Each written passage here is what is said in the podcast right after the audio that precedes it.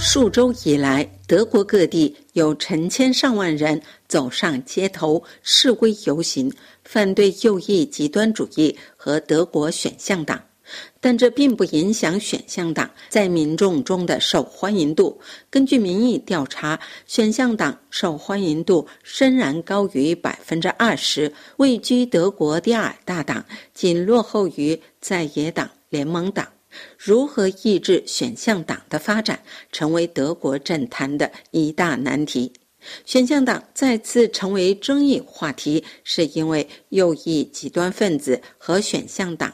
以及基民盟内的价值联盟代表于十一月底在波茨坦举行了秘密会议，其中谈到驱逐德国数百万有移民背景的居民的问题。消息于今年一月曝光后。德国社会受到震动，反对右翼极端分子和选项党的示威游行于是接连不断。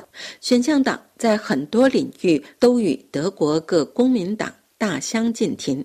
该党对欧洲持怀疑态度，提出德国脱欧也是一个选项；对伊斯兰持有敌意，具有民族主义和右翼民粹倾向。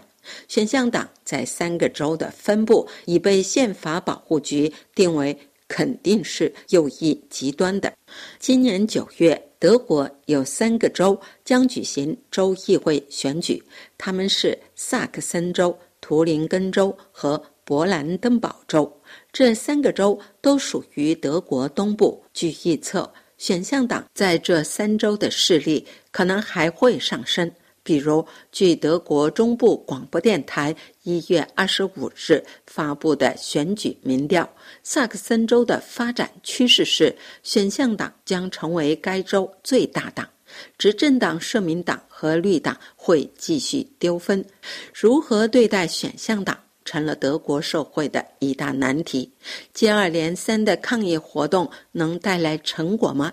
南德意志报表示，各种示威游行活动并不一定会形成牢固的联盟，因为参与者的差异太大了。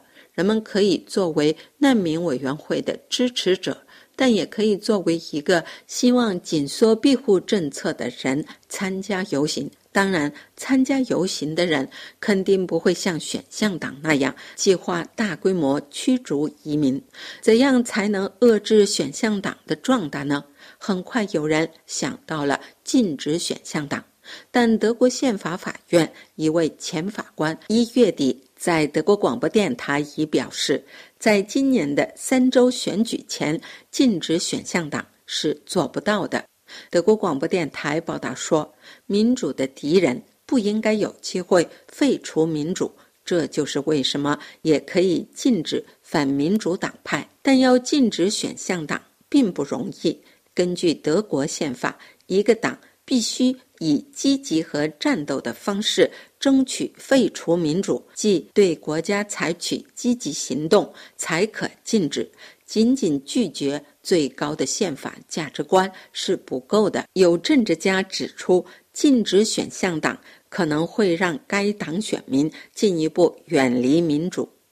德国政府形象不佳，也给遏制选项党的发展带来了难度。德国总理舒尔茨明确反对极右翼势力，但不少分析人士认为，舒尔茨总理沟通欠佳。本届政府给人一种始终在吵架、缺乏政绩的印象，执政党不断丢分，给选项党带来了进一步赢得选民、挑战执政党的机会。